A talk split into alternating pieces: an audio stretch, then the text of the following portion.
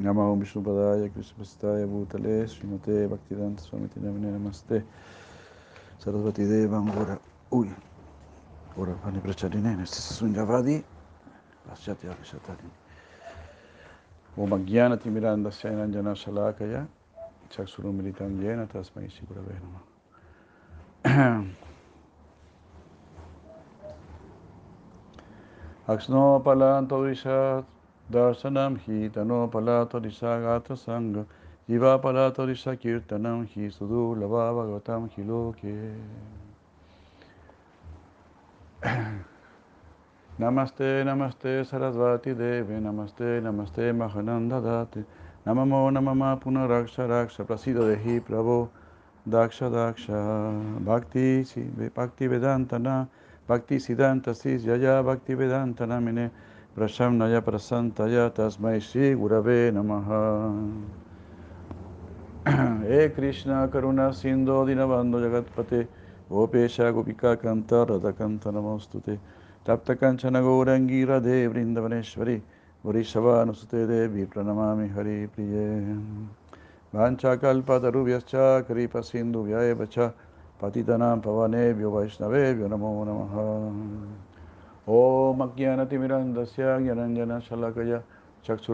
Yena Tasmai Shri Gurave Namaha Om, Om, Om, Hare Muchas gracias, muchas gracias, buenas tardes. Muchas gracias, este, Madre Ignacia, ¿no? por cedernos este espacio. Muchas bendiciones, que sean todas, todas muy bendecidas. El caballero hoy también muy bendecido.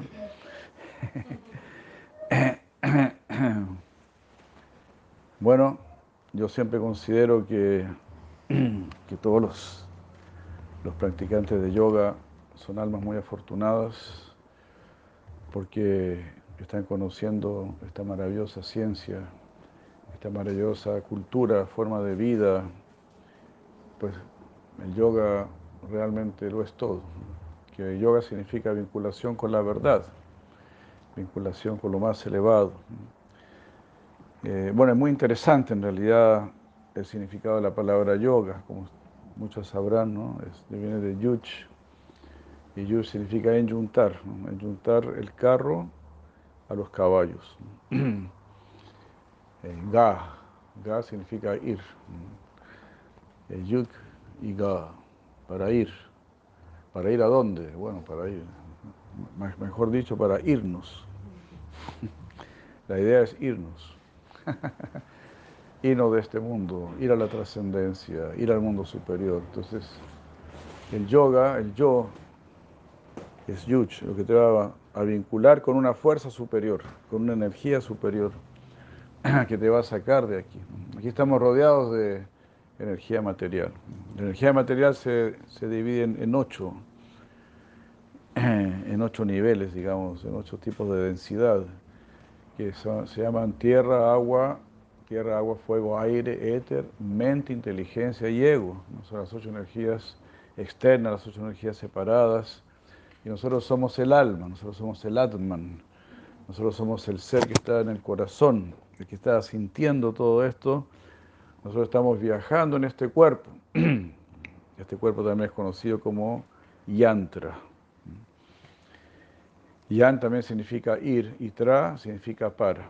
Así como mantra, man es mente y tra es para. Es, mantra es para meditar, para darle un uso a la mente, para darle el uso correcto a nuestra mente. Porque nuestra mente la tenemos de aquí para allá, ¿no? Vivekananda, por ejemplo, dijo, la mente es como un mono loco. así como se dice, ¿no? más desordenado que cumpleaños de monos, ¿no? así es nuestra mente, más, más que cumpleaños de, de monos.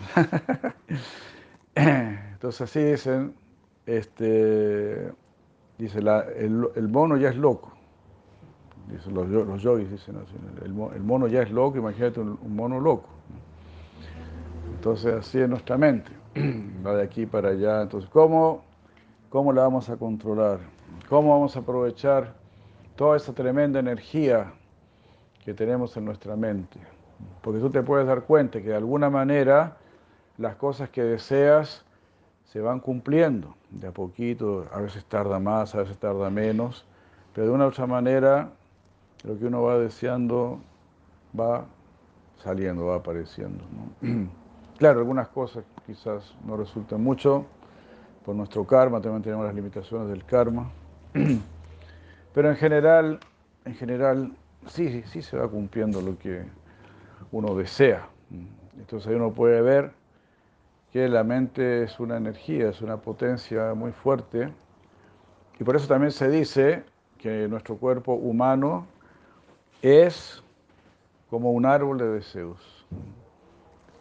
Todo lo que nosotros deseemos lo podremos obtener tarde o temprano. Quizás no todo en esta misma vida, pero eso también es inteligencia, eso también es yoga. Invertir también para nuestra próxima vida. Estamos asegurándonos un buen futuro. Porque la vida continúa. La vida continúa, entonces para que continúe bien, yoga. Yo, no se olviden, yoga es yuch. Ahora voy a estar vinculado, o van a estar vinculadas a una energía superior, a una inteligencia superior, a una luz superior, van a estar vinculadas si siguen los principios del yoga, si practican la ciencia del yoga, si siguen el conocimiento védico, Veda, Veda, Veda viene de vid, vid es la raíz sánscrita de conocer. Vid. Y Veda es conoce. Esto es lo que tú tienes que conocer. Esto que viene de arriba. Porque nosotros, con este cuerpo humano que tenemos, eh, no solamente podemos conectarnos con lo que viene de arriba, sino que debemos conectarnos con lo que viene de arriba. Porque si usted se puede conectar con lo que viene de arriba, pues es un deber, ¿verdad?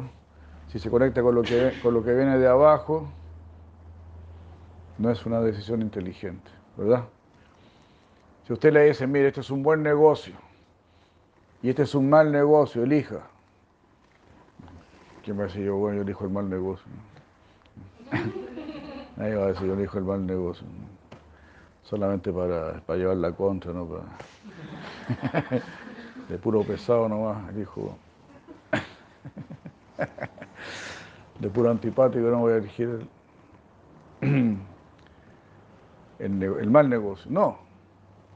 Entonces, lo que viene de abajo es un mal negocio, mis queridas amigas, mis queridas hermanas, y mi querido hermano y mi querido hermano.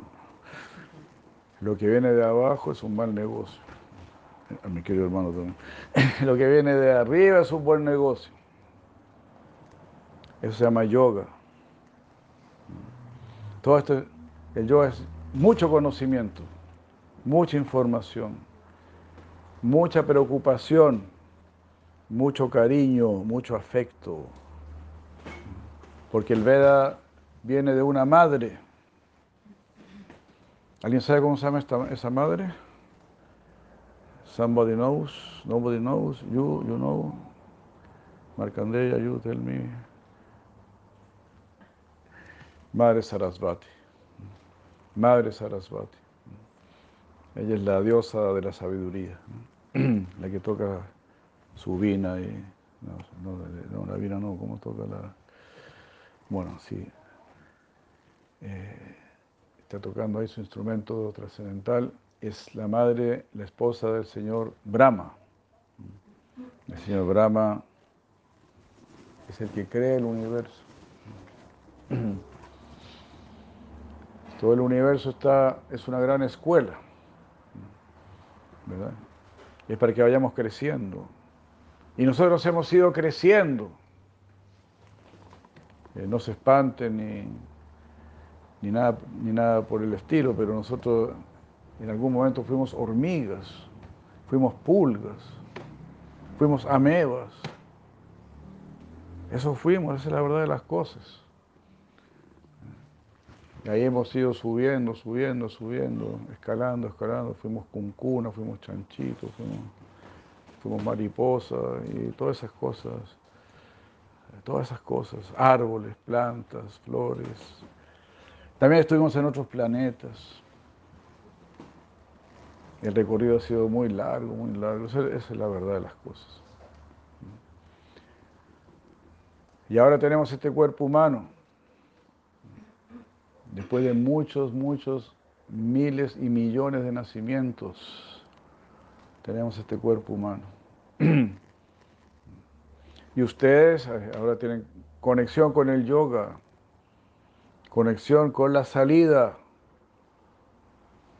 Es como estar en un gran incendio, en una, casa grande que se está incendiando y usted no sabe por dónde salir. De repente usted ve un lechero que dice salida. ¿Se da cuenta? Esa es su situación ahora. Ahora usted está viendo el letrero que dice salida. ¿Se da cuenta? A mí me hace siempre gracia, como se dice en inglés, salida. Exit.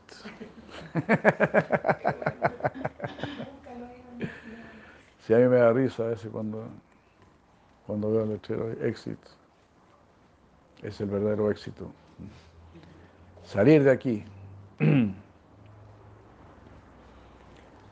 Entonces, Yuch es, ahora ustedes se pueden vincular con una inteligencia superior, con una energía superior. Ga, que las va a llevar hacia arriba, las va a llevar hacia la liberación, hacia la trascendencia.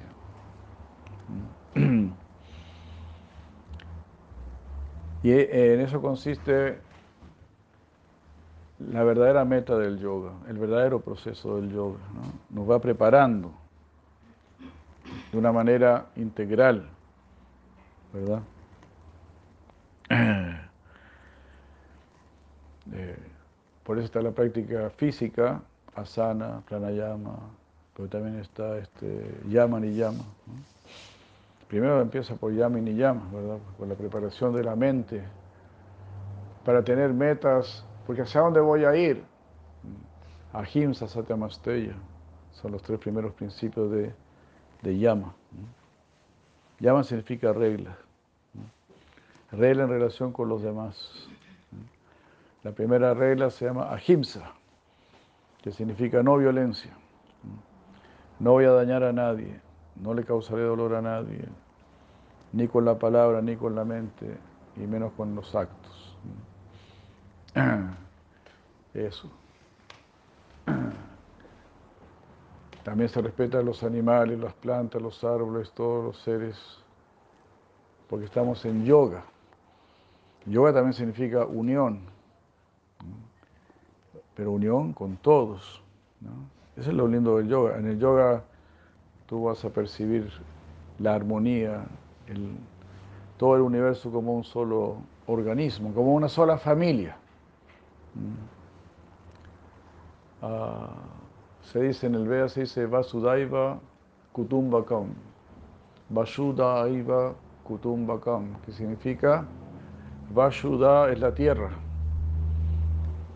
el planeta Tierra. Kutumbakam significa es una familia. Vasudaiva, Eva significa ciertamente. Todos los que habitamos este planeta Tierra somos una sola familia. Todos nos estamos ayudando con las abejitas, las lombricitas, las maripositas. Eh, todos, todos los seres nos están ayudando, nos están colaborando y también nos están colaborando desde afuera, ¿verdad? La luz del sol, la luz de la, de la luna, las nubes, los vientos, todo, todo. Es una unión. Cuando uno está en la modalidad de la bondad, porque hay tres niveles de conciencia, Está la ignorancia, la pasión y la bondad en este mundo material, que se llaman las gunas o las modalidades. Todo eso está explicado en el Bhagavad Gita. El Bhagavad Gita, el canto del Señor, que Krishna lo dijo, cantó el Bhagavad Gita hace 5.000 años atrás, en el campo sagrado de Kurukshetra. Entonces ahí él explica varias veces, porque es muy importante tener presente las tres modalidades de la naturaleza material. Son tres olas así que nos dirigen, que nos manejan. A veces estamos en la ignorancia, a veces estamos pesimistas, a veces estamos deprimidos, depresivos, no queremos saber de nada, no queremos ver a nadie y ese tipo de cosas. Estamos así medio apagados, así, amargados, estamos amargos. Y a veces estamos en la pasión, en la pasión. En la pasión uno tiene mucho entusiasmo, mucho ímpetu, uno se lanza a conquistar el mundo, dice yo me la puedo, que se han creído yo me la puedo. y todo eso es la modalidad de la pasión, todo ese ímpetu. Y la competencia, ¿no? Sí, yo soy mejor que tú y qué sé yo. Eh. Toda esa competencia, se dice que las ciudades están gobernadas por la ignorancia y por la pasión. Depresión y competencia. Y la tercera modalidad es la bondad. En la modalidad de la bondad sentimos aprecio, sentimos afecto, sentimos una atracción por la búsqueda de la verdad, una atracción por la naturaleza, por lo saludable, por lo disciplinado, por comer sano, vivir sano, el arte, la filosofía, las cosas agradables y nuevamente sanas, sanas para el cuerpo, sanas para la mente. Por ejemplo, la misma práctica de yoga. La, práctica de yoga es una gimnasia en la bondad, pero no es una gimnasia competitiva donde tienes que estresar tu cuerpo y todo eso, no. El yoga es para practicarlo toda la vida. Entonces, tal vez te tomar uno o dos años conseguir una postura, no importa. Y si no la consigues nunca, no importa. Lo importante es estar practicando, practicando y sintiéndose, sintiéndose bien. ¿no? Así, sin competir. Porque cada uno tiene su cuerpo, cada uno tiene su capacidad, cada uno tiene una facilidad para una cosa, otra persona para otra. Entonces, la práctica de yoga desarrolla en nosotros la bondad, un aprecio hacia todo, naturalmente. Entonces ahí podemos, ah, tenemos que analizar ignorancia, pasión, bondad, que son las tres modalidades de, la naturaleza. Y debemos tratar de situarnos en la bondad. Entonces por eso el yoga primero nos da, nos da los elementos para nuestra mente. ¿Con qué mentalidad vamos a practicar el yoga? ¿Y con qué finalidad lo vamos a practicar? Porque no vamos a hacer las cosas así al lotejote nada más. Que todo tenga una finalidad superior. De eso estamos hablando, no se olviden. Nos tomó millones de años tener este cuerpo humano. Millones de años. Así que este cuerpo es, ultra valioso. Y no hay nada más arriba. Usted ya llegó al, top. usted no puede decir yo quiero un, cuerpo mejor. No, no hay un cuerpo mejor. Con este cuerpo usted tiene que trascender. Si quiere algo mejor, me parece muy bien que quiera algo mejor, por supuesto, de eso se trata. Eso mejor existe en el mundo trascendental, en el mundo espiritual. Por eso tenemos que fijarnos en el alma, en la conciencia. Usted es consciente, usted es una persona consciente. Usted es consciente que tiene un cuerpo, usted es consciente de su nombre, sus actividades, de dónde vive. Todo eso se llama, la conciencia, ¿verdad? ¿Qué es lo que yo quiero? A pesar de que nuestro cuerpo ha cambiado, desde que fuimos bebitos hasta ahora, nuestro cuerpo ha cambiado su poco, ¿no? Pero somos la misma persona. Así podemos darnos cuenta. Es muy fácil darse cuenta de que no soy el cuerpo. Yo soy el, observador del cuerpo, dice Krishna en el Bhagavad Gita. Yo soy Chetragnya. Soy el observador del cuerpo, soy el observador del campo. Hare Krishna. Gracias, bienvenido. Soy el conocedor. soy el observador, pero no soy el campo, soy distinto. Entonces yo no pertenezco aquí, nosotros pertenecemos al mundo de la conciencia, al mundo espiritual. El mundo de la conciencia no envejece, no se enferma, no se frustra, no sufre. Es Satchit Ananda.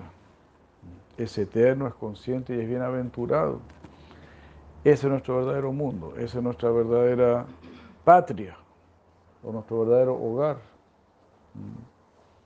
Entonces, cuando el yoga dice ga, es vámonos para allá. Unámonos a esta fuerza, a esta energía. Por ejemplo, los científicos quieren usar alguna energía especial para ir a la Luna o para ir a Marte, qué sé yo. Para nosotros eso es algo completamente inútil porque ¿cuál es la ganancia? Ir a la Luna o ir a Marte, ¿cuál es la ganancia? Igual tiene que volver para acá después. A servirse su, a servirse su once, ¿no? Entonces no tiene mucho sentido. la idea es trascender.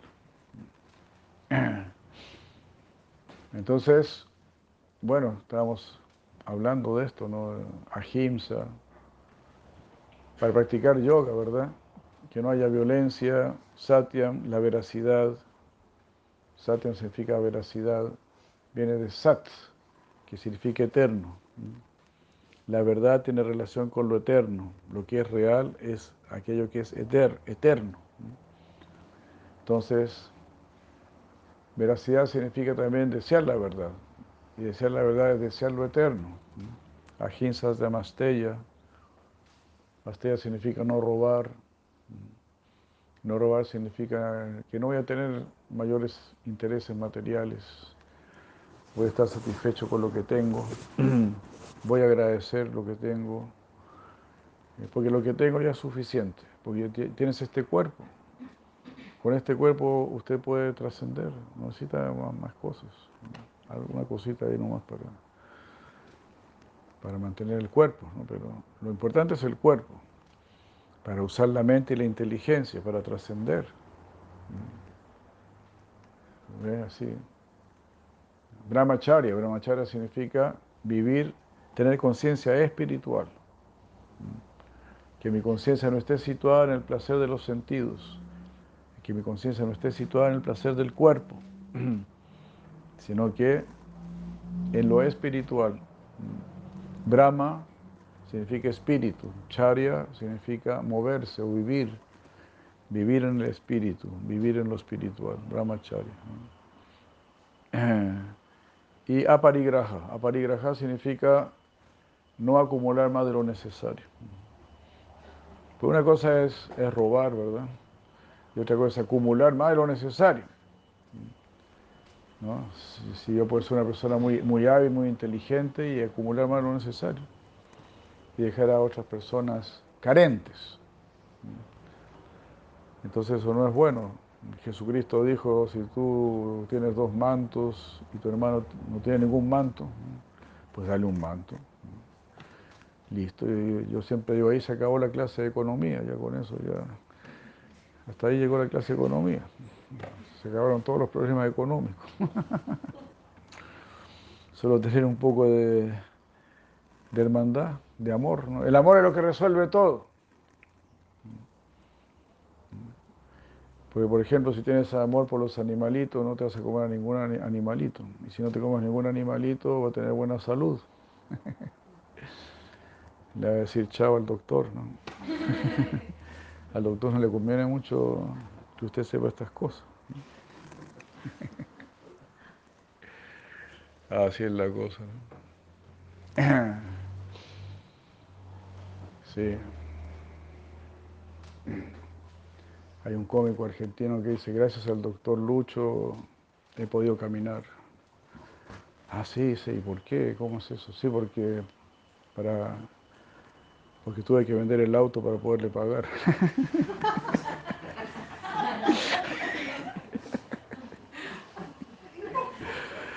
Así que está caminando lo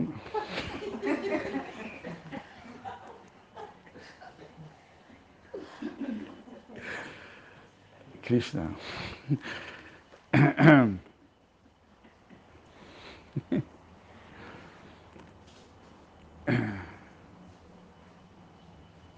Todo eso se llama llama, las reglas que yo tengo que seguir en relación con los demás. No causarle sufrimiento a los demás, ser veraz con los demás, no robar, ver a todos como seres espirituales y tratarlos como seres espirituales, brahmacharya, y aparigraha, no acumular más de lo necesario. Y lo otro se llama eh, niyama. Niyama significa aquello que yo hago mi práctica personal. Eso se llama como Socha, Santosha, Tapa, Esvadhyaya y Ishvara Pranidhana. Eh, esto es solo es la base del yoga. Mis queridas amigas, esta es la base del yoga. Estas dos cosas, llama y niyama. Lo primero de niyama es eh, Socha. Socha significa limpieza limpieza corporal, limpieza de la mente, limpieza del espíritu. Eh, y Santosha, Santosha es muy interesante también. Santosha significa satisfacción. ¿Mm? Tengo que estar siempre satisfecho, siempre satisfecho, siempre agradeciendo. Y siempre aprendiendo. Una vez leí una, una señora que decía, cuando me pasa algo, yo no, yo no pregunto por qué me pasó esto. Yo pregunto, ¿para qué me pasó esto? Wow, está buena esa, está buena. La verdad es que me dio duro, me dio duro. Pero es una manera, la manera sabia de ver las cosas, ¿no? Porque todo tiene un propósito, todo tiene una enseñanza, todo tiene un porqué y, más bien dicho, todo tiene un para qué. ¿Qué tengo que aprender de esto? Santosha. Especialmente nosotros, repito, tenemos que estar satisfechos por el simple hecho de tener este cuerpo. Este cuerpo es una invitación para salir de aquí, para irnos de aquí, para irnos para arriba, para hacer el buen negocio, no haga el mal negocio. Continuamente le están ofreciendo malos negocios. Todas las ofertas de malos negocios son las que, las, que proponen la televisión. Compre esto, compre esto otro, vaya para acá, vaya para allá, vistas así, vistas así. Y no, y no conoce esto, y no probó esto otro. Todo eso, malos negocios. Todo lo que nos está proponiendo la, la publicidad, la propaganda.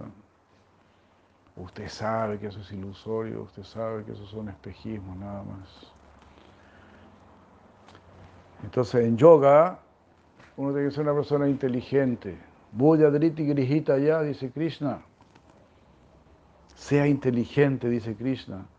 Tómese de la inteligencia. ¿Qué significa tomarse la inteligencia? Voy a analizar. Puede ser un poco fome al principio. Porque esto me hace bien o me hace mal. Uf, vas a tener que sacar muchas cosas de tu vida que tú sabes que te hace mal, pero igual las estás haciendo.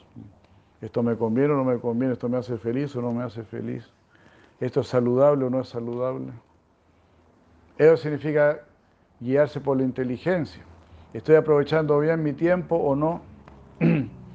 ¿Estoy aprovechando realmente mi vida humana, mi nacimiento humano, mi buen karma? Porque todos ustedes tienen muy buen karma. Aquí no estamos en guerra, no estamos pasando hambre, ni nada de eso. Entonces tenemos que aprovechar esta bondad, esta ola. Así como un buen surfista toma la ola para, para salir. Aprovecha esta ola de su buen karma para salir,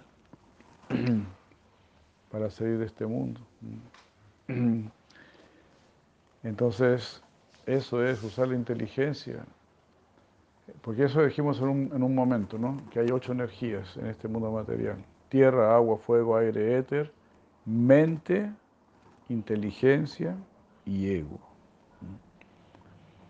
Entonces lo que, más, lo que más nos interesa a nosotros es el cuerpo sutil, hecho de mente, inteligencia y ego. Eso es lo que más nos interesa. el cuerpo ya está, ahí está, ya le, metemos una manzana y listo, tranqui. Pero ¿qué vamos a hacer con la mente? ¿Qué vamos a hacer con la inteligencia? ¿Y qué vamos a hacer con nuestro ego? Porque eso es lo que se va a proyectar. Así como cuando ustedes ven cuando se lanza un cohete, ¿verdad? El, cohete sube y una, una, parte grande del cohete se cae después y sigue una parte chiquita, sigue para arriba. Bueno, eso, eso que sigue para arriba es su cuerpo astral, es su cuerpo sutil. Cuando usted deja su cuerpo burdo, este cuerpo, usted sigue con su cuerpo astral, con su cuerpo sutil. usted sigue a tomar otros cuerpos, con su mente, con su inteligencia y con su ego. Entonces, ¿qué vamos a hacer con nuestra mente, con nuestra inteligencia y con nuestro ego? what will we, what will we do? What will we do con nuestro cuerpo, con nuestra mente? Por eso mantra. Mantra significa para liberar la mente para que la mente funcione como realmente tiene que funcionar, para que la mente deje de ser un mono loco, que de mono loco pase a mono y, después de mono pase a yogi. Es un trabajo, es un largo trabajo. Y para que de mono loco pase a yogi, eh, hay que agarrarse de la inteligencia. Inteligencia significa voy a tener una vida disciplinada, voy a tener una vida ordenada, voy a hacer lo que realmente es bueno, lo que realmente es favorable. Y para poder hacer eso, para tener una vida sana, ordenada, disciplinada, siempre bien, tienes que situarte en la bondad. Parece una, mezcolanza todo esto, pero es que todo va junto. Tenemos que dejar la ignorancia, tenemos que no, permitirnos la, depresión. Y para no deprimirse es muy importante lo que tú lees, lo que tú escuchas. Lean el Bhagavad Gita, por favor, lean el Bhagavad Gita, se van a llenar de entusiasmo, de fuerza. Lean a, los, a los guerreros espirituales, lean a los que te, a los que te tiran para arriba. ¿no? no estén mirando ahí teleseries y cuestiones así como dijo aquí voy a perder popularidad, pero, esto lo aprendí de una, de una madre en, en, San Pedro de Atacama, nunca se me olvidó una, nativa, dijo yo a las, a las telenovelas las llamo telenoverlas. y lo encontré genial. esa se la voy a robar, le dije porque eso es depresión, te enseñan puras distintas maneras de enojarte, de irarte, de vengarte, de ver amigos y enemigos. En la literatura védica, védica se habla de un niño que se llamaba Pralat. Y Pralat, bueno, como es común en los niños, no quería ir al colegio. Pero ¿por qué Pralat no quería ir al colegio? Pralat significa el que es súper feliz, el que es supremamente feliz porque siempre estaba conectado con Krishna. Pero ¿por qué Prahlad no quería ir al colegio? Me dice, porque ahí me van a enseñar, este es bueno, este es malo, este es tu amigo, este es tu enemigo. Y yo no quiero vivir en ese concepto de amigos y enemigos. Ah, yo quiero ver a todos como almas. Yo quiero ver la realidad más profunda. no quiero estar solo en la superficie. Entonces, para tener una vida disciplinada, ordenada, para hacer siempre lo que es favorable, lo que es positivo, lo que es saludable y lo que te va a sacar de aquí, tenemos que situarnos en la bondad, comer alimentos bondadosos, acostarnos temprano, levantarnos temprano, tener buenos pensamientos, tener buenos deseos.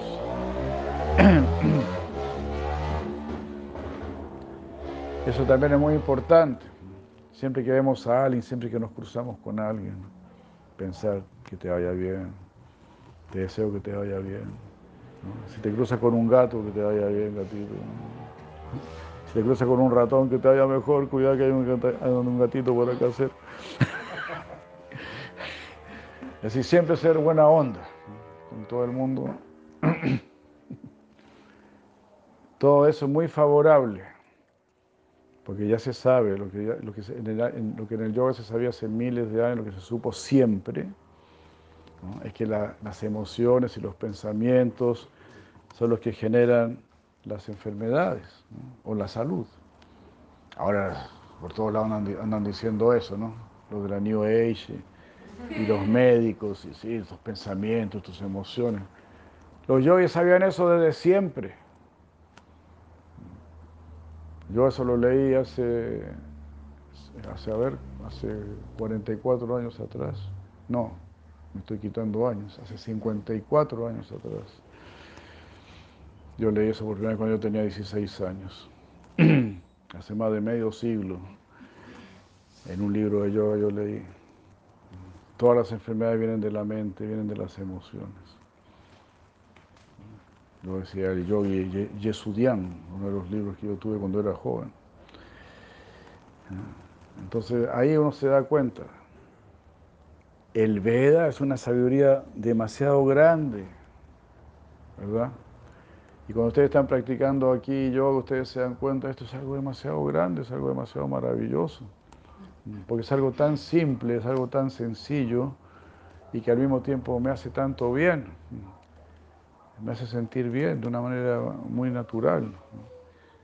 Y no solamente mover el cuerpo, también está el pranayama, está la meditación, están todas esas fuerzas sutiles, el pensamiento. Y por eso yo estaba hablándoles de llama y ni llama, ni llama, socha, limpieza, santosha. Santosha, satisfacción. Tapa, tapa, significa austeridad. Siempre debemos tener una, una mayor inclinación hacia la austeridad que hacia el placer. La austeridad es la que las, la, que las hará fuertes, determinadas. Y el mundo nos obliga a ser austeros. Y quiere decir a, las damas, ¿no? que las mamás, por ejemplo, que dan a luz, Dios mío, el hombre no, nunca, nunca vio esa experiencia ¿no? de ser mamá, ¿no? dar a luz. ¿No? Es algo muy fuerte, ¿no? muy fuerte, muy doloroso. Es una austeridad, pero es una austeridad que hace mucho bien, que hace mucho bien. Yo a menudo cuento a una madre, a una, madre acaba de tener su hijo, y yo le pregunté, ¿y cómo fue el parto? Fue muy doloroso. ella me dijo, lamentablemente no. ¿Cómo es eso? Nunca me olvidé de esa respuesta. Me dijo, sí, porque dar a luz es algo tan doloroso que al final los demás dolores no son nada. Uno queda vacunada, me dijo, contra todos los demás dolores. Lo encontré genial. Entonces uno empieza a entender ¿no? los propósitos de las cosas. Entonces siempre hay alguna austeridad, porque siempre hay alguna molestia, siempre hay alguna adversidad, siempre hay algún problema, siempre hay alguna piedrita en el zapato. Y todo eso tenemos que aprender a tolerarlo. Y para tolerarlo, tenemos que tener esta comprensión. Todo es perfecto, todo me está llegando por algo. ¿Qué tengo que aprender? Y lo que para nosotros es lo más importante, orar. Orar. Porque no podemos resolver las cosas con las cosas de este mundo. Tú lo sabes perfectamente. Ningún político te va a arreglar la vida, ningún científico te va a arreglar la vida, ¿verdad? En realidad, pues solamente lo que está arriba, lo que viene de arriba. Porque nosotros necesitamos lo que está arriba. ¿Qué es lo que está arriba? Sat Chitananda. Lo que hay arriba es eternidad, conocimiento y felicidad. Aquí no hay ni eternidad, ni conocimiento, ni felicidad. Solamente hay reflejo de esas cosas, sombras de esas cosas, para que tú sepas que sí existe. Porque si tú ves la sombra de un pájaro, tú sabes que arriba hay un pájaro. Entonces la sombra te está diciendo, sí, eso existe. Aquí hay una sombra de felicidad, para que sepas, hay felicidad, pero aquí no está la felicidad. O a lo comparo con si encuentras una pepita de oro en un río, ¿no? Oh, esta pepita de oro que viene del río significa que, que en la montaña hay oro. Esto tiene un origen. Este no es todo el oro que existe en el mundo, esto que yo tengo en mi mano. Entonces, la felicidad que yo tengo, que yo pueda tener en mi corazón, no es toda la felicidad que existe en, el mundo. Hay una mina de felicidad, hay una fuente de felicidad, hay una fuente de éxtasis, hay una fuente de sabiduría, de todo eso. Y eso existe en el mundo superior, donde la práctica del yoga nos quiere llevar. Por eso también el cuarto niyama se llama Svadhyaya. Svadhyaya, que significa conocimiento de uno mismo. Ishva significa uno mismo. Dhyaya significa meditar, dhyana.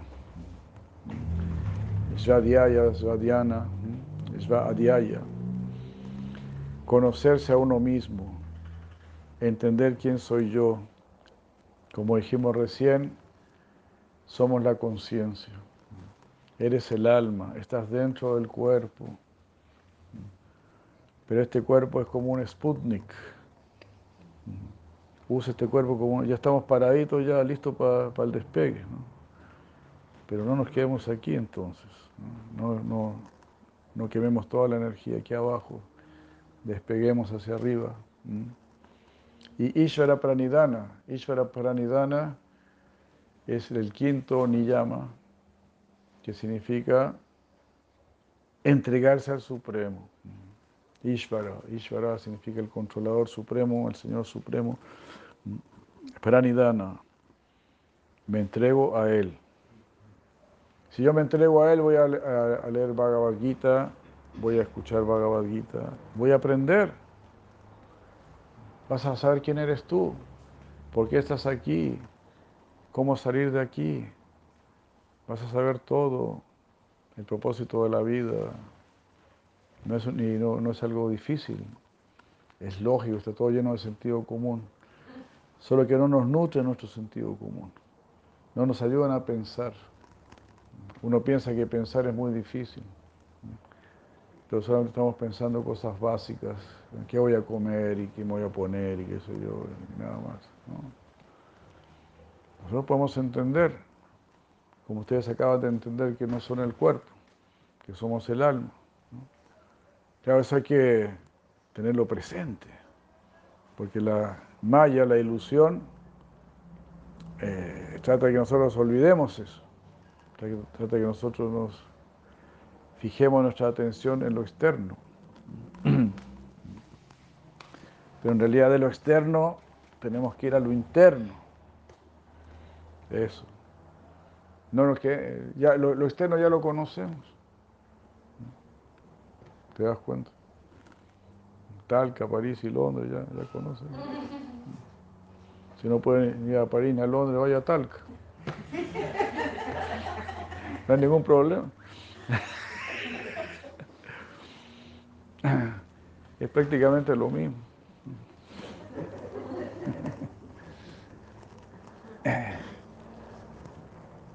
Es lo mismo. Se me recuerda una tía mía que estaba muy atraída por Europa y soñaba con Europa. era, era muy divertida para contar las cosas. Entonces un día, una vez estaba en Roma Decía, Roma, qué maravilloso Roma, Roma, por fin estoy en Roma. y todo así. Y dice que de repente vio una, una placa que decía odontólogo. Dijo, odontólogo, ¿no? ¿Cómo es posible que en este lugar tan bello a alguien le puedan doler las muelas, ¿no?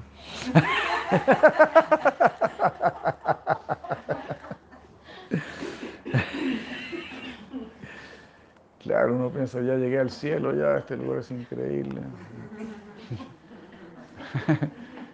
Pero si les preguntan a los que viven ahí, no es tan increíble.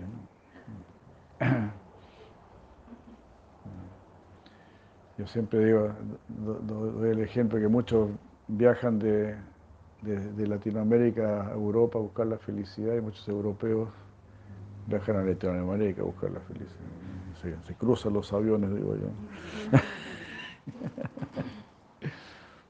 te arriendo mi casa en Francia y bueno, si tú me arriendas tu casa en, en Ovalle, hacemos un cambio ahí. Yo no quiero saber más nada con Parilla, Parilla me tiene hasta, hasta la coronilla.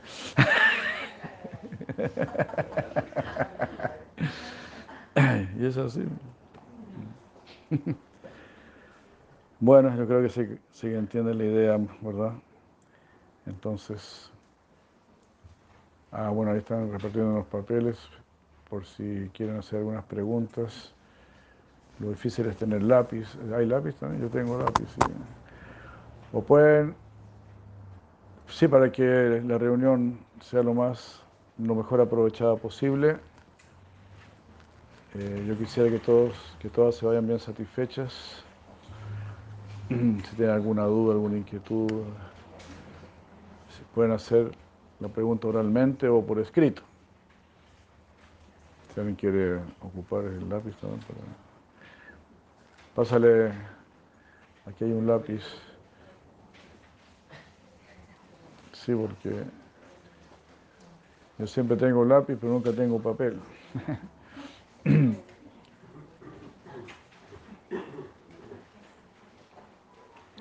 o sea, cualquier inquietud, pregunta.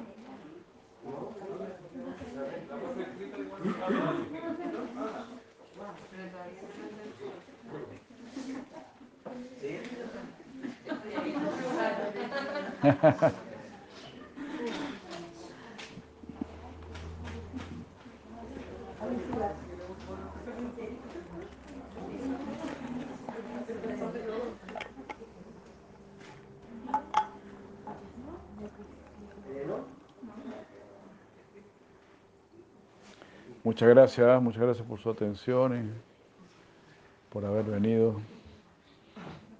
Agradezco mucho, valoro mucho.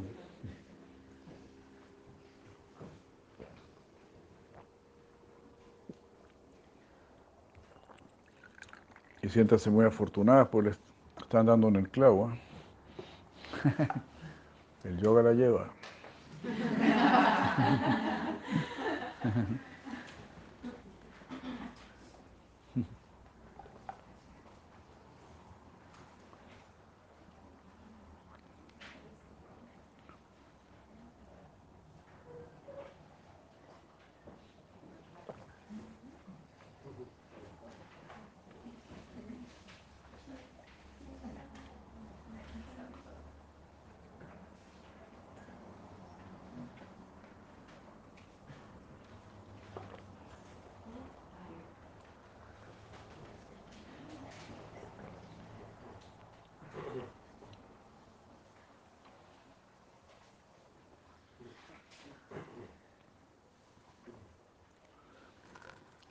Podemos cantar un poquito quizás. Radha Krishna canten todos, todos a cantar. Radha Krishna canten todos, todos a cantar. Es una canción traducida del bengalí, escrita por un gran, gran maestro. Y Radha Krishna también es Hare Krishna. Está invitando a que todos cantemos Hare Krishna. Y con el canto de Hare Krishna podemos alcanzar la perfección de la vida, porque son los nombres del Señor. Así como Jesucristo dijo, santificado sea tu nombre. Entonces cuando estamos cantando Hare Krishna, estamos santificando los nombres de Dios que uno lo puede llamar Jesús, Jehová, Alá, Buda, como desee llamar a Dios, o Dios simplemente. Pero en la India eh, Dios es llamado Krishna, que significa el supremo atractivo, también lo llaman Govinda, Gopala, se llama Sundara, muchos nombres tiene Krishna, infinitos nombres, que describen sus cualidades. Por eso digo el más glorioso, el más hermoso, el más poderoso, el más bello, el más rico. Pero me estoy refiriendo siempre a la misma persona, ¿verdad? El más sabio, el infinito. Entonces, es siempre la misma persona que le estoy llamando con distintos nombres. pero es la misma persona. Radha Krishna, canten todos, todos a cantar. Radha Krishna.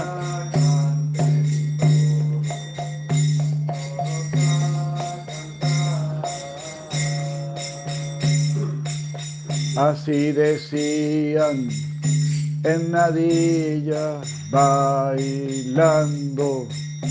bonita y así decía en Nadilla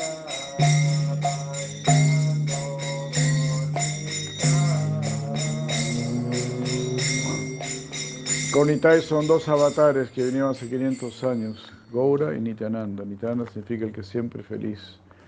Gaura significa el avatar dorado del amor divino. Y ellos estaban bailando y cantando, invitando a todos a cantar. No es difícil, no es complicado.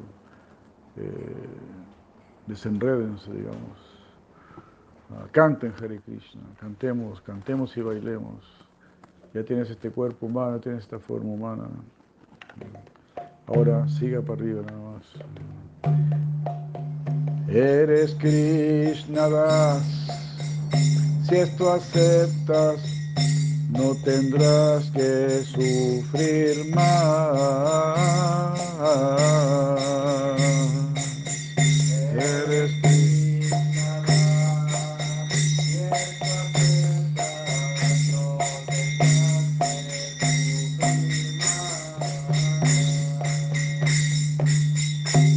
Krishna significa siervo de Krishna. Somos todos siervos de Krishna. Eh, todas las almas venimos de Él y somos para Él. Él no nos olvida. Él está en nuestro corazón y nos está guiando para que vayamos donde Él. Tarde o temprano vayamos donde Él. Radha Krishna, canten todos todos a cantar Radha Krishna.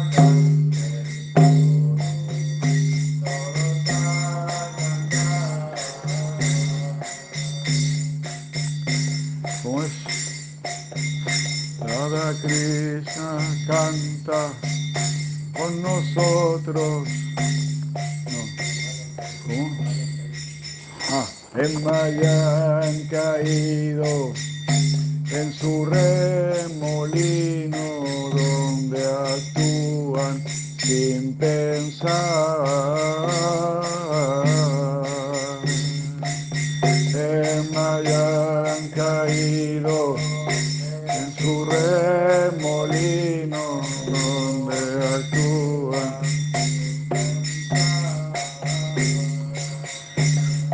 Krishna canten todos, todos a cantar.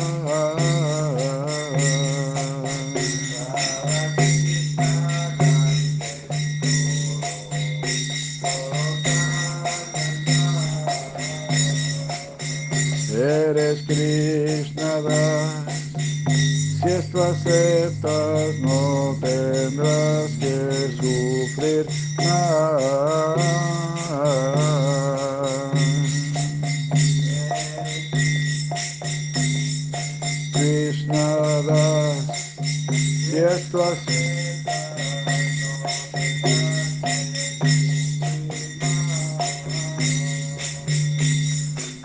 Canta Krishna y mira llorarás con temblor trascendental.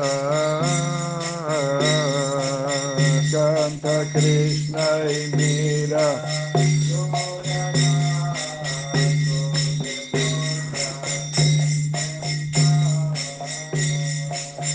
Radha Krishna canten todos, todos a cantar.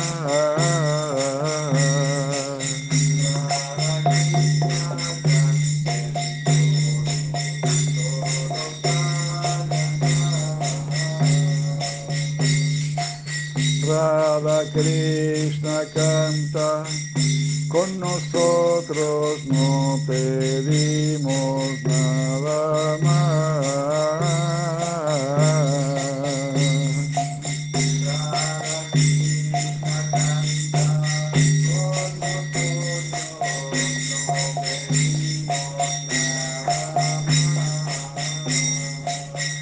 Oh, todo peligro partirá, vino,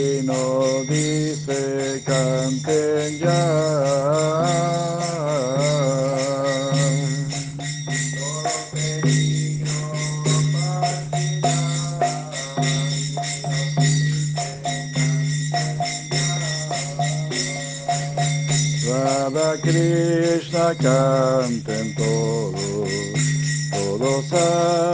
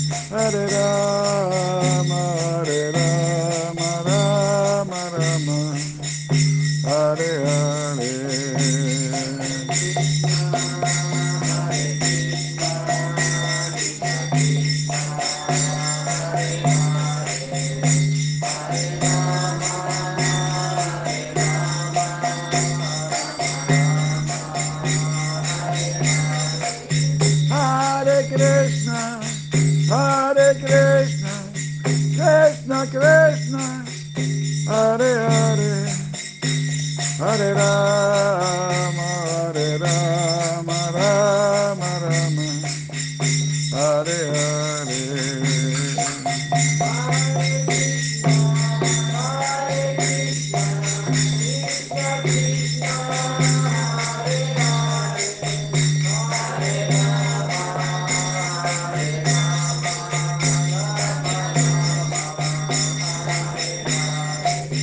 Hare Krishna, Hare Krishna, Krishna Krishna, Hare Hare, Hare Rama,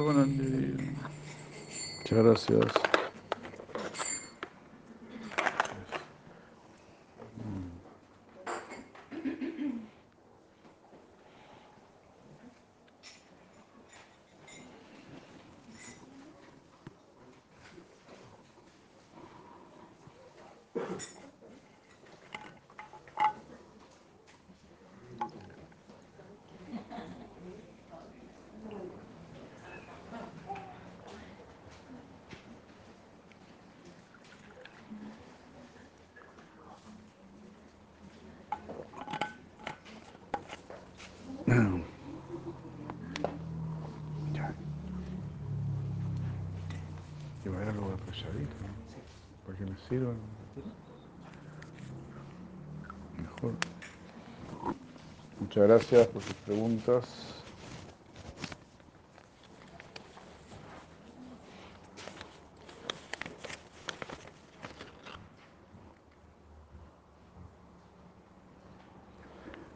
¿Cómo define su enseñanza, su práctica?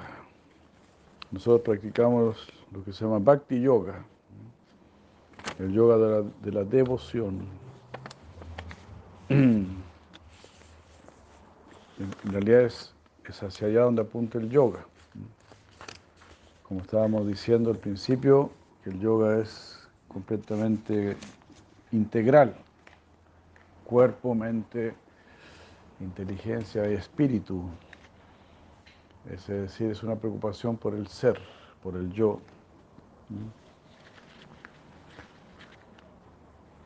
Entonces, el yoga confluye, todas las prácticas de yoga finalmente confluyen al bhakti. Y bhakti es lo más natural en todos nosotros porque bhakti es devoción. Y siempre nosotros tenemos algún problema, eh, de alguna manera oramos, de alguna manera pedimos alguna ayuda. Entonces se dice que Bhakti siempre está presente en todo. Por ejemplo, cuando un alumno va, a dar una prueba, un examen, a veces, a veces ora un poquito, ¿no? reza o, le dice a la mamá, reza por mí, ¿no? a la abuelita, nos llaman la abuelita. Este, siempre hay algo de Bhakti. A veces un, futbolista va a tirar un penal y, se persiguen un poquito, se, se Bhakti. Bhakti es natural, es natural. Incluso cuando decimos ojalá, ¿no? Ojalá significa quiera Dios. Entonces, ojalá es, es Bhakti. Bhakti es natural, es muy natural quiera Dios. Entonces, es, la esencia de nuestro ser, el bhakti, la devoción. Entonces, en la escuela de Bhakti Yoga se enfatiza esto, por, sobre todas las cosas. El amor por Dios, cultivar el amor por Dios y el amor por todos los seres. Y saber bien quién es Dios que Krishna es Dios, todo eso está en los Vedas, el conocimiento que hay acerca de, Krishna es inconcebible, nadie lo podría ni imaginar, pero si ustedes leen el, el Bhagavata Purana, el Srimad Bhagavatam, ahí se sabe quién es Krishna, cómo es Krishna, qué hace él, cómo es el mundo espiritual. Ahí está con su padre, con su madre, con sus amigos, con sus amigas todo lo que Krishna hace en el mundo espiritual, él está jugando, se está divirtiendo, lo está pasando súper bien. Nosotros nos imaginamos el mundo espiritual como unas nubes, que vamos a estar arriba unas nubes ahí. No nos da para más, ¿no? Pero si uno lee el Bhagavatam, ahí está escrito claramente cómo es el mundo espiritual. Y claro, de a poco uno va entendiendo, va aceptando porque todo lo que dice ahí es lógico, además es lógico, está lleno de sentido común. No es que tú tienes que creer así, si no crees te vas al infierno, no, no. Es lógico. Por ejemplo, vamos a hacer una pregunta, una pregunta. Eh, ¿Qué es más lógico, que Dios sea viejo o que Dios sea joven? Si Dios es todopoderoso. Si usted es una persona todopoderosa, ¿usted sería joven o sería vieja? Entonces ahora, ¿Dios es joven o es viejo? Lógico. Lógico. Dios es joven. Segunda pregunta. Dios siendo todopoderoso y todo eso, ¿Dios la pasa bien o la pasa mal?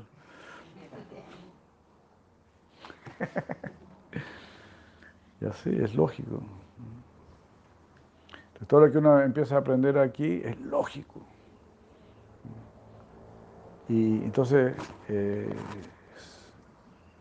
comulga con nuestro sentido común. Eso me recuerda, conversé una vez con un seminarista, ¿no? Bueno, él me dijo, cuando yo los conocí a ustedes yo era seminarista, pero yo tenía una, algo que me inquietaba enormemente, y decía, pero lo que yo no entiendo es cómo Dios va a ser viejo. No, puedo entender que Dios sea viejo.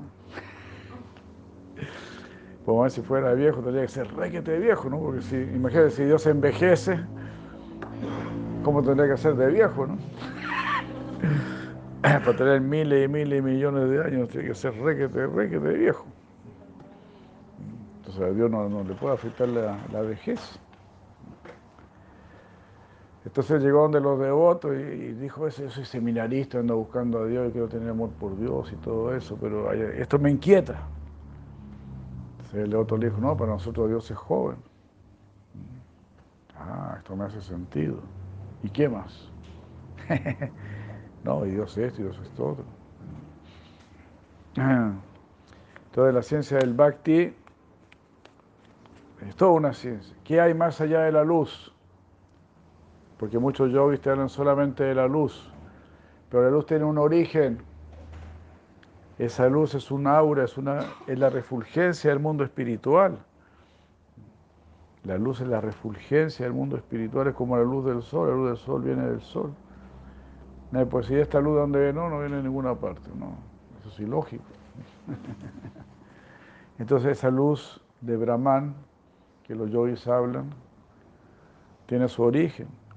Ese origen es el mundo espiritual, que es un mundo refulgente.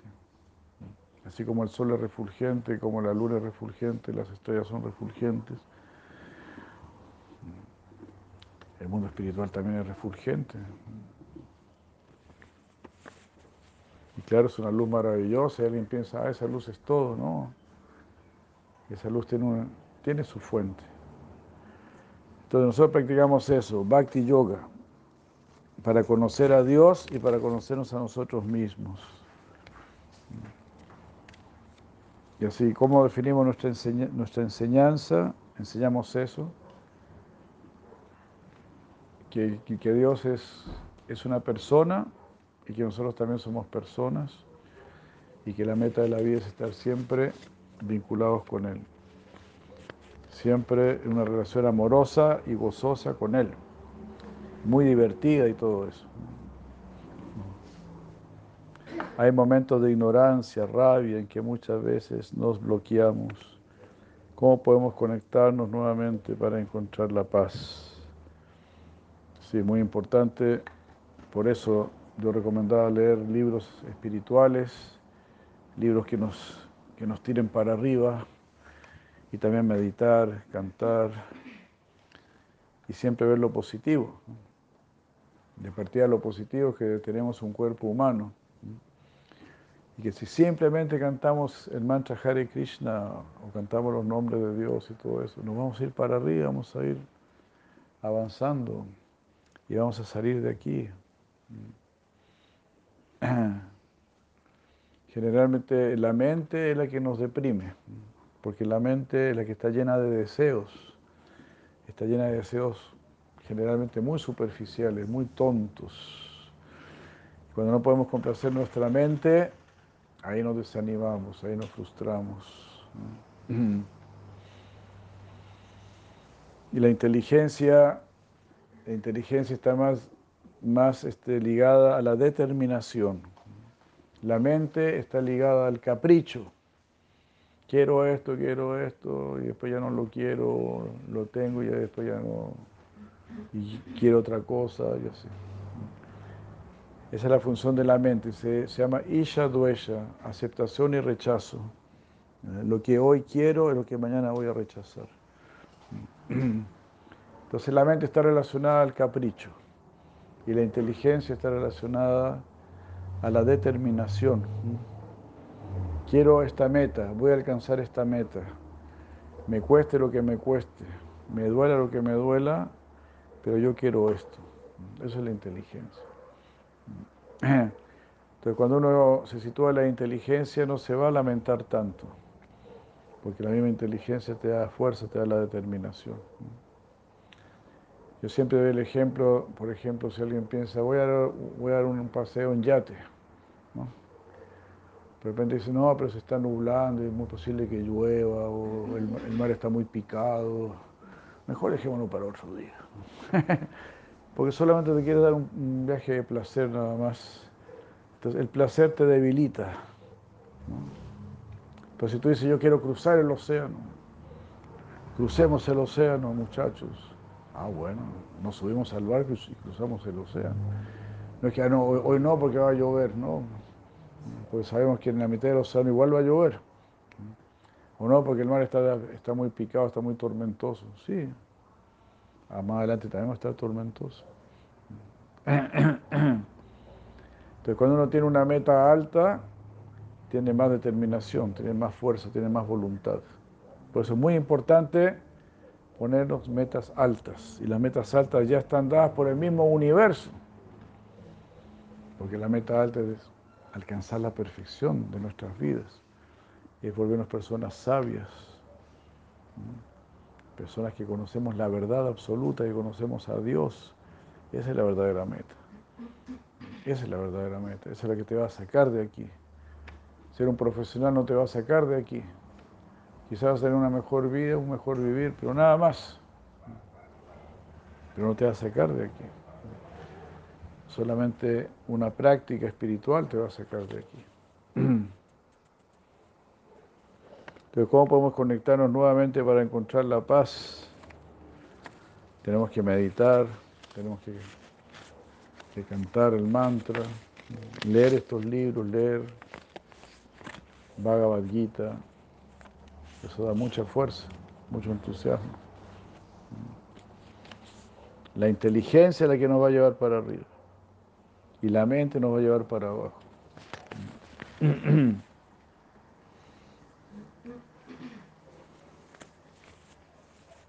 Y la inteligencia es entender la meta de la vida. Entonces nuestra meta es luminosa, nuestra meta es maravillosa, es el amor por Dios, es el mundo espiritual. Entonces pasemos, pasemos por todas las pruebas, pasemos por todos los obstáculos, es decir, por todos los karmas. Cuando cantamos al, inicio, en un momento dijimos, gloria a ti, divino ladrón, y gloria a ti, bondadoso ladrón porque un nombre de Krishna significa ladrón. Hari. Hari significa ladrón. ¿Y, por qué le dicen ladrón? Porque él va a quitar tu karma. Él va a quitar tus cargas, va a quitar tus obstáculos. Es un buen ladrón. Puede ser bondadoso ladrón, divino ladrón. Eh, que me vienes a sacar la, la muela que me está doliendo. ¿Qué acciones nos llevan a la bondad? Haribol. Muy lindo. ¿Qué acciones nos llevan a la, a la bondad? Acostarse temprano, levantarse temprano, leer libros espirituales, eh, la limpieza, el orden, la alimentación en la bondad, la alimentación vegetariana, ofrecer los alimentos al Señor Supremo. Como dijimos, la práctica del yoga te lleva a la bondad también. es para eso, para que uno esté más, más satisfecho. Eh, y los libros espirituales. Y también relacionarse con personas que están en la bondad o que procuran la, bondad. Dejar el alcohol, dejar las drogas, todo eso uno lo, lo agita, lo perturba. Y eso está explicado en el Bhagavad Gita también, cuáles son los alimentos en la bondad, en la pasión, en la ignorancia, cómo es una persona que está en la bondad. Por ejemplo, la determinación, ponernos metas elevadas, metas puras, eso nos, mantiene en la bondad. Así yo digo, quiero, tener, quiero saber quién soy realmente. Ahora entendí que soy un alma. ¿Qué es el alma? ¿Cuál es la función del alma? quiero tener este conocimiento. Entonces eso nos mantiene en la bondad. Alejarnos, tenemos que alejarnos del mundo, ¿no? Porque eso es algo que no dije. La, la, ciudad está en la ignorancia y en la pasión. Y la naturaleza está en la bondad. Pues en la bondad tú no ves competencia, no ves vanidad. Ahí estás tranquila, ¿no? En la bondad, en la, naturaleza, ¿no? Estás tranquila y, y viendo toda la creación de Dios. Esto lo hizo Dios, ¿no? ¿Ves?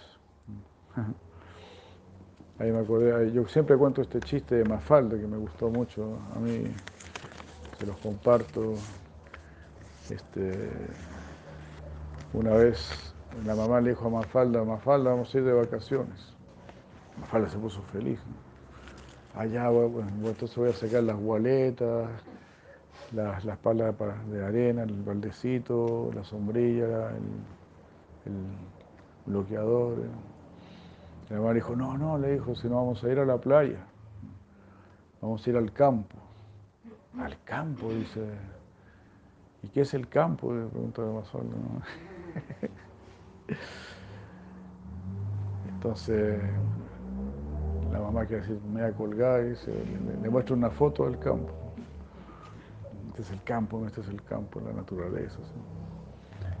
Mafalda dice, qué lindo, qué lindo es el campo, qué lindo. ¿Y quién hizo el campo? Mamá le dice. Ahí queda media colgada la mamá. Dice, bueno, en realidad el campo lo hizo Dios. De ahí Mafalda se asoma por la ventana y ve puros edificios, ¿no? Y dice, lástima que aquí no ganó la, la licitación.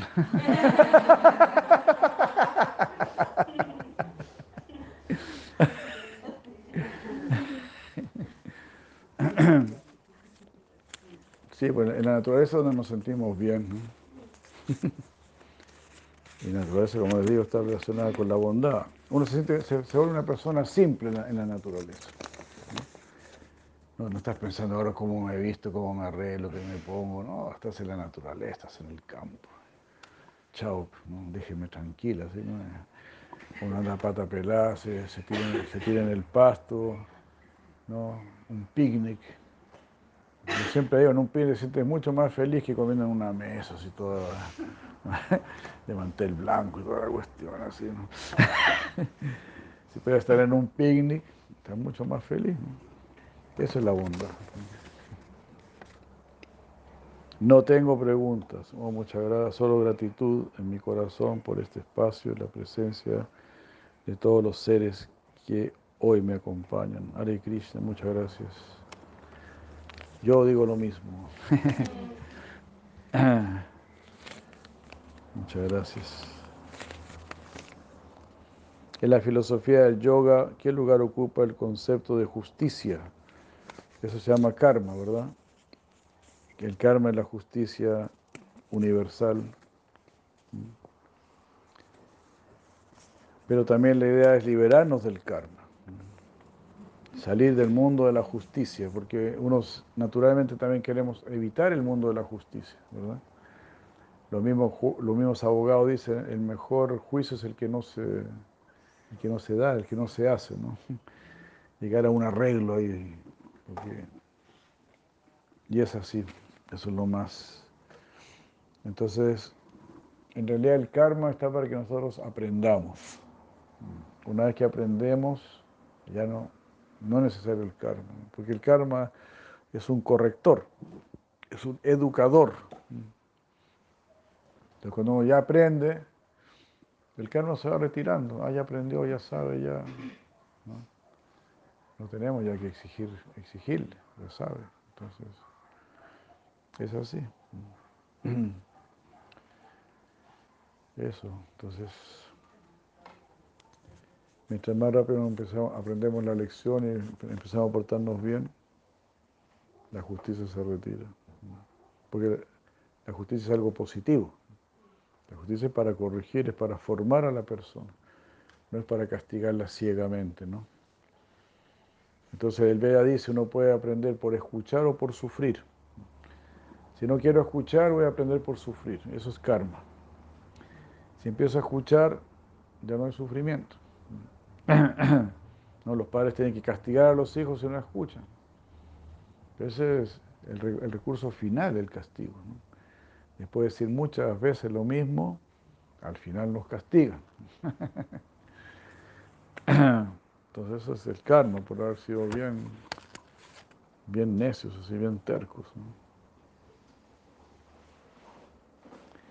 ¿En qué dimensión o nivel se encuentra la lucha social?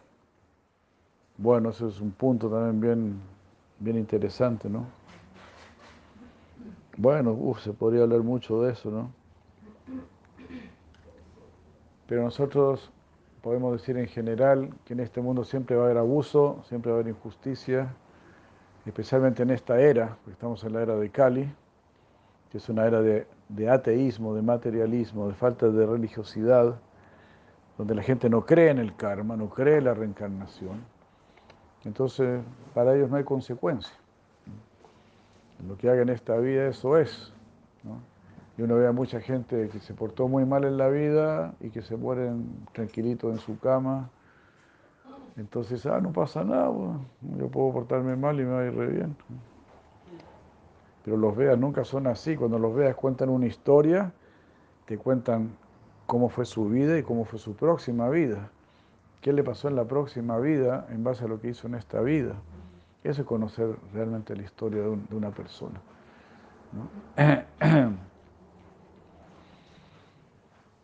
Entonces nosotros naturalmente hacemos lucha social, en nuestra lucha social también incluimos a los animales, incluimos a las plantas, incluimos a todos. Todos tienen que estar felices. Eh, pero, como bien dijo Platón, en su libro, en su libro La República, dijo, mientras los, mientras los reyes no sean filósofos, o mientras los filósofos no sean reyes, no habrá justicia en este mundo, no habrá paz en este mundo. Tiene, que, haber gente de calidad dirigiendo el mundo. Y para que haya gente de calidad tiene que haber espiritualidad. Porque espiritualidad te va a enseñar que somos todos hermanos, que somos todos iguales, que estamos todos en la misma casa, como dijimos en un momento, Vasudaiva, Kutumbakam, toda la tierra es una gran familia. Pero eso lo enseñan solamente las personas espirituales, solamente las personas religiosas enseñan eso. Entonces, muchas veces se, usa la expresión de demos vuelta a la tortilla, ¿no? pero se da vuelta la tortilla, entonces es la misma injusticia. Los que estaban siendo injustos ahora van a sufrir por haber sido injustos, pero los que estaban sufriendo la injusticia ahora se van a volver los injustos, que están haciendo que los otros sufran injusticia. O sea, no puede haber, no puede haber venganza, tiene que haber perdón debido a la ignorancia.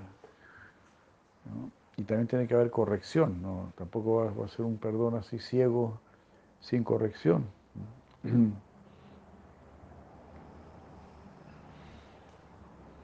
Claro, nosotros, nosotros tenemos nuestra, nuestra lucha social, nuestro despertar social, pero lo hacemos de acuerdo con nuestra capacidad. Y más que nada nuestra lucha social es no le compres al sistema, no le creas al sistema. Ah, busca tu felicidad interior, busca tu mundo interior y no dependas del sistema. ¿ah? Nuestro maestro espiritual decía vida simple, pensamiento elevado. Eso es lo que te da la, satisfacción. Sé libre siendo feliz con poco.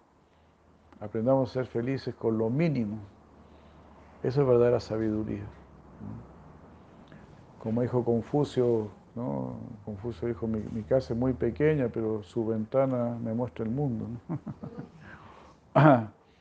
nuestro maestro espiritual una vez caminaba con sus, con sus discípulos por un parque y decía, no, no, nosotros no necesitamos que este parque sea nuestro.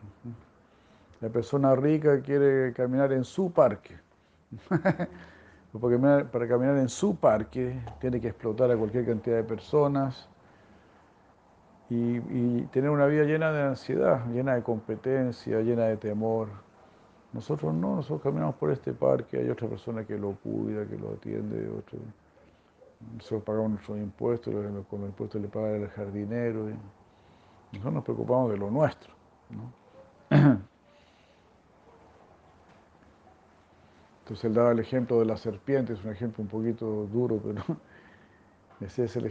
la, serpiente espera que el ratón haga su, hueco. Cuando el ratón termina de hacer su hueco, ahí entra la serpiente. Se come al ratón y se queda con el hueco. Entonces nosotros aplicamos esa filosofía, que ellos hagan el parque, que hagan todo. Cuando el parque está hecho, nosotros paseamos por el parque. No, tenemos que comprar un- una tierra y pagarle a un, a un paisajista y toda la cosa, pues complicarse mucho la vida. Hay personas que les gusta eso y, están viviendo eso, ¿no? Mi- mi- mi parque, mi jardín es más bonito que tu jardín. Y en eso se les va la vida, en esa competencia, en esa envidia, es un mundo de envidia.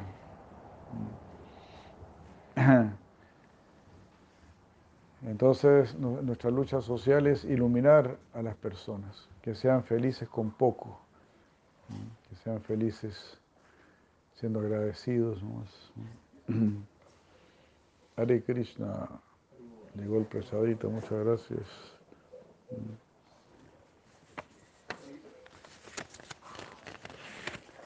La lucha social del materialista es que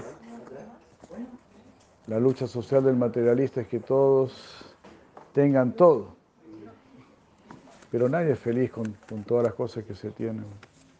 Entonces es una ilusión nada más. Y además el mundo no da para que todo el mundo tenga lo que todos los ricos tienen.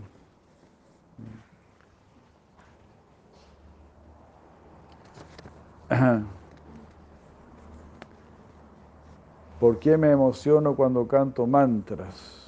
Qué hermoso, qué hermoso.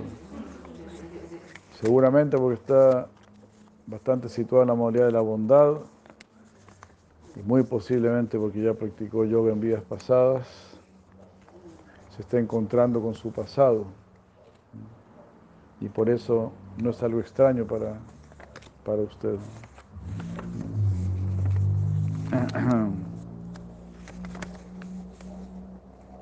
¿Por qué o para qué existe el sentimiento de culpa?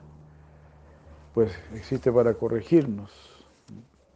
El sentimiento de culpa es bueno, crea humildad, crea sabiduría. La mayoría de las personas eh, quieren cambiar a los demás.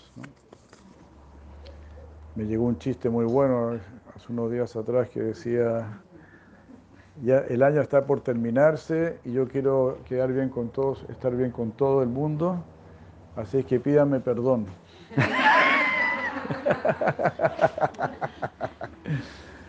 y lo encontré genial.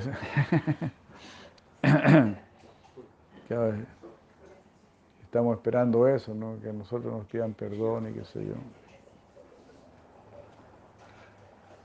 Entonces es bueno tener sentimiento de culpa porque eso es desear, es ver mis errores. Si yo veo mis errores los voy a corregir y eso me va a, me va a llevar a la felicidad. El sentido de culpa es muy bueno. Es el principio de la religiosidad. La gente más común tiende a culpar a los demás de todo. Después de mucho tiempo uno se da cuenta, no, yo soy el culpable. Yo soy el artífice de mi propio destino, de lo que yo estoy viviendo. Es mi karma. Me tengo que ser responsable de mi karma, ¿no? Solamente nos queremos ser responsables de lo bueno. Pero cuando viene algo malo, no, no, yo no hice esto. ¿no?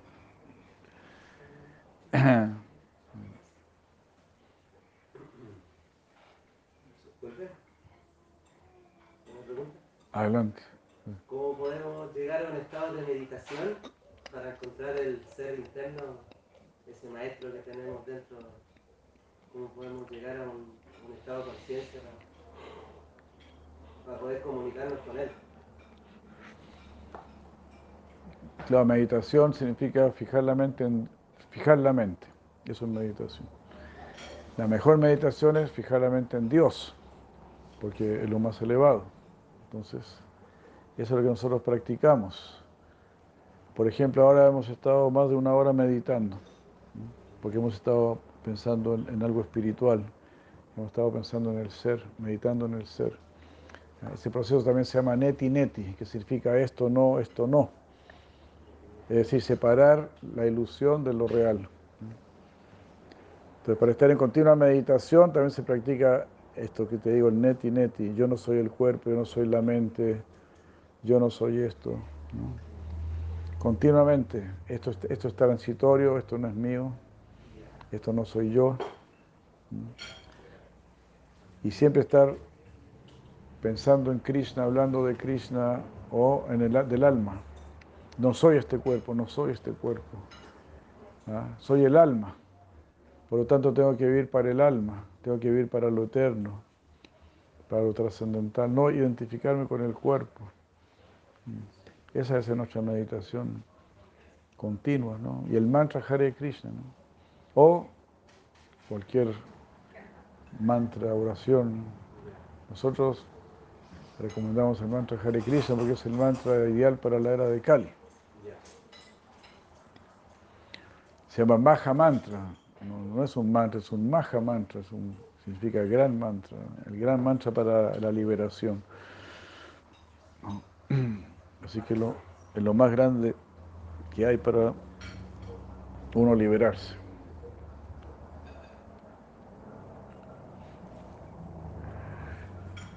Es una pregunta muy importante. Y como, uno, y como uno en realidad no puede meditar mucho, porque meditar es fijar la mente, pero si estamos hablando, si estás hablando acerca de Krishna, si estás escuchando acerca de Krishna, o estás mirando incluso una película de Krishna, una pieza de teatro sobre Krishna, estás leyendo un libro de Krishna, estás meditando. Son distintas maneras de meditar en Krishna. Y también si uno está sirviendo a Krishna. Porque eso es lo lindo del bhakti, que es posible que tú no estés meditando en él, pero él sí está meditando en ti. Porque tú lo estás sirviendo. Tú lo quieres conocer, tú quieres estar con él. Entonces, estás, estás con él, estás meditando, es como una meditación.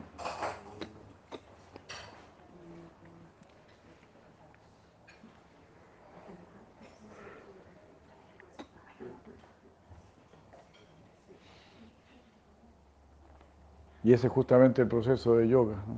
Yoga es las 24 horas del día. En un momento hago una cosa, en otro momento hago otra, pero siempre estoy en yoga, siempre estoy vinculado. La Biblia, por ejemplo, dice, orad sin cesar. O que el nombre de tu Señor sea cantado desde, desde que sale el sol hasta que se pone. Esa es meditación, estar en continua meditación. Que el nombre de tu Señor sea cantado desde que sale el sol hasta que se esconde. Eso es Bhakti Yoga.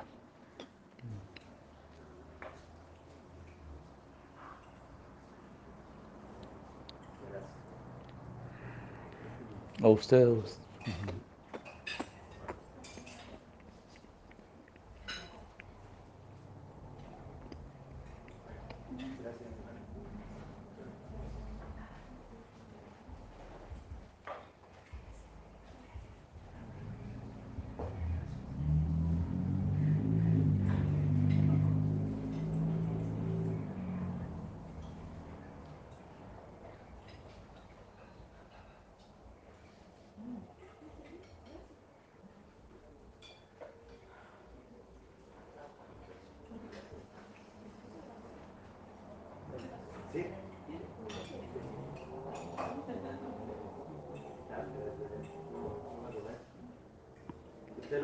Eh, sí.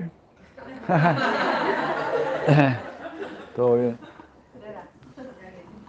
Y aquí estoy tomando, esto es como un alimento también. Se llama agua de mar. ¿Agua de mar? Agua de mar. ¿Conoce, escuchó hablar? Estoy tomando agua de mar, pero el agua de mar se diluye. Es un tercio de agua de mar y dos tercios de agua dulce y limón recomendado para todo el mundo. Es una medicina y es un alimento. ¿Y este tecito tan rico? O sea, ¿qué? ¿Para tú? Ah, pensé que íbamos ¿Qué rico que es? Mm, ¿Aromática? ¿Debe ser? ¿O ¿Ah? ¿Cómo? Pues sí, pues. ya me preguntaban si yo como o no como. Sí. Gracias. Como.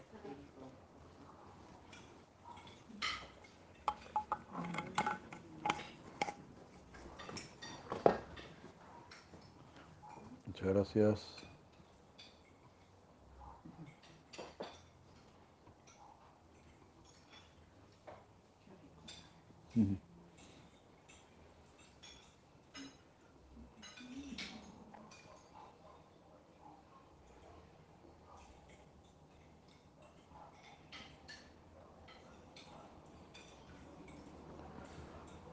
गौरव बनंद गौरव बनंद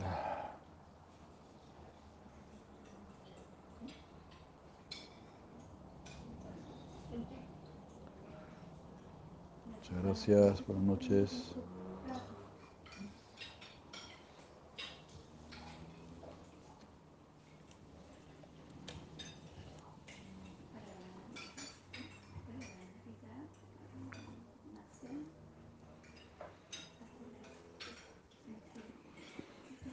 Y lo que están comiendo se llama prashadam. Prashadam significa misericordia. Eso también destruye el karma. Es, alimento ofrecido a Krishna. ¿no? Entonces está dicho, el alimento ofrecido a Krishna destruye el karma. Y si no ofrecemos el, el alimento, estamos comiendo karma. Entonces ustedes, por favor, siempre ofrezcan su alimento. Hare Krishna, muchas gracias.